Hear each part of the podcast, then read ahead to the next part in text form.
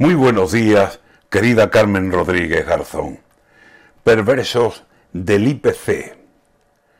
Tres letras, miren, tres letras y nos traen a maltraer, que desde hace algún tiempo ya no nos quieren querer.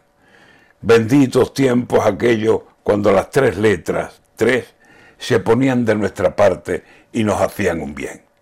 Porque hacíamos contratos donde podíamos leer con subidas anuales según diga el IPC, y había subidas notorias que nos venían muy bien. Calculábamos, sabíamos por dónde iría el IPC y cuánto nos subirían cuando subiera él también. Pero el IPC de ahora no es aquel mismo IPC, y ya si sube nos cuesta un ojo y a veces tres.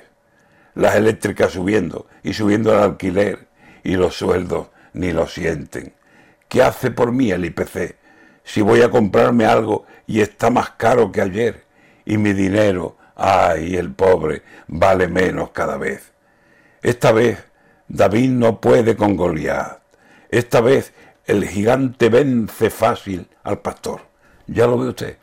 ¿Dónde arrimamos la cesta? Que las cosas de comer no nos resulten tan caras que podamos escoger. Tres letras que se nos vienen a las veras del Belén y en este plan, pues tendremos que llamar a San José para que en la Nochebuena nos dé algo de comer, que más frío que los pastores vamos todos a tener. Y cuando canten diciendo noche de paz y de bien, algunos habrá que digan noche negra de IPC. Tres letras, tres simples letras que se juntan para hacer más triste la Navidad, más negro el atardecer tres letras, solo tres letras, tres clavos, ¿lo sabe usted?